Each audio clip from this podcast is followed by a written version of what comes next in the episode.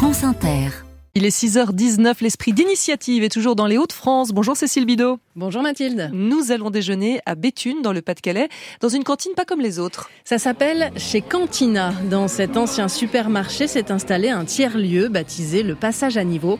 Ce projet est porté par l'association L'Envol qui accompagne des jeunes décrocheurs par les arts depuis 8 ans et aujourd'hui par la cuisine. Sophia, 20 ans, a arrêté l'école à 15 ans. Mes journées d'avant, c'était genre midi, minuit.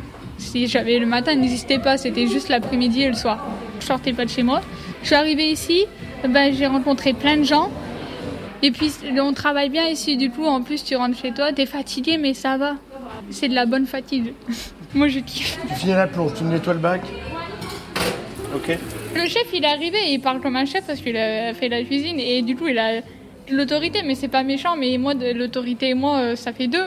Et du coup au début j'étais en mode... euh, Bon, en fait, faut me parler autrement, mais.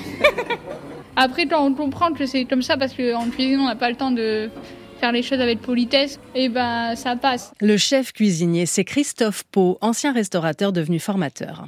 On apprend à avoir une posture professionnelle, avec un cadre professionnel, avec euh, la ponctualité le matin, la persévérance, aller au bout d'un travail, comprendre qu'il y a une hiérarchie et que la hiérarchie, elle n'est pas forcément agressive, mais que ça peut être une hiérarchie d'accompagnement. Voilà, respecter la consigne. Une petite dizaine de jeunes sont aujourd'hui accompagnés, même si leur objectif n'est pas forcément de travailler dans la restauration. Johnny, 23 ans, rêve d'être auteur de manga. Je retrouvais quelque chose en moi que j'avais perdu. Et ça m'a permis de me dire que encore plus je dois pas abandonner mon rêve en fait. Et c'est pour moi c'est quelque chose où il te libère intérieurement, qui te permet aussi d'aller, de re-aller vers la société, à reprendre le monde du travail. Mais surtout pour moi, me motiver encore plus pour réussir. La brigade fait tout, la cuisine, la plonge, le service. Ça, c'est les patates, les carottes, les haricots verts. Le, le risotto. Non, c'est pas un risotto. Euh, non, euh, riz ratatouille. Et on a le bœuf. C'est du porc. Du porc. Ouais, bah je suis mauvaise.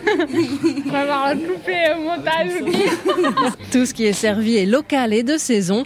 Perrine Fauvet dirige les programmes d'art et de transformation sociale du passage à niveau. Pour nous, ce qui est important, c'est que les jeunes aussi, les gens qui passent la porte, se retrouvent dans ce projet à leur endroit.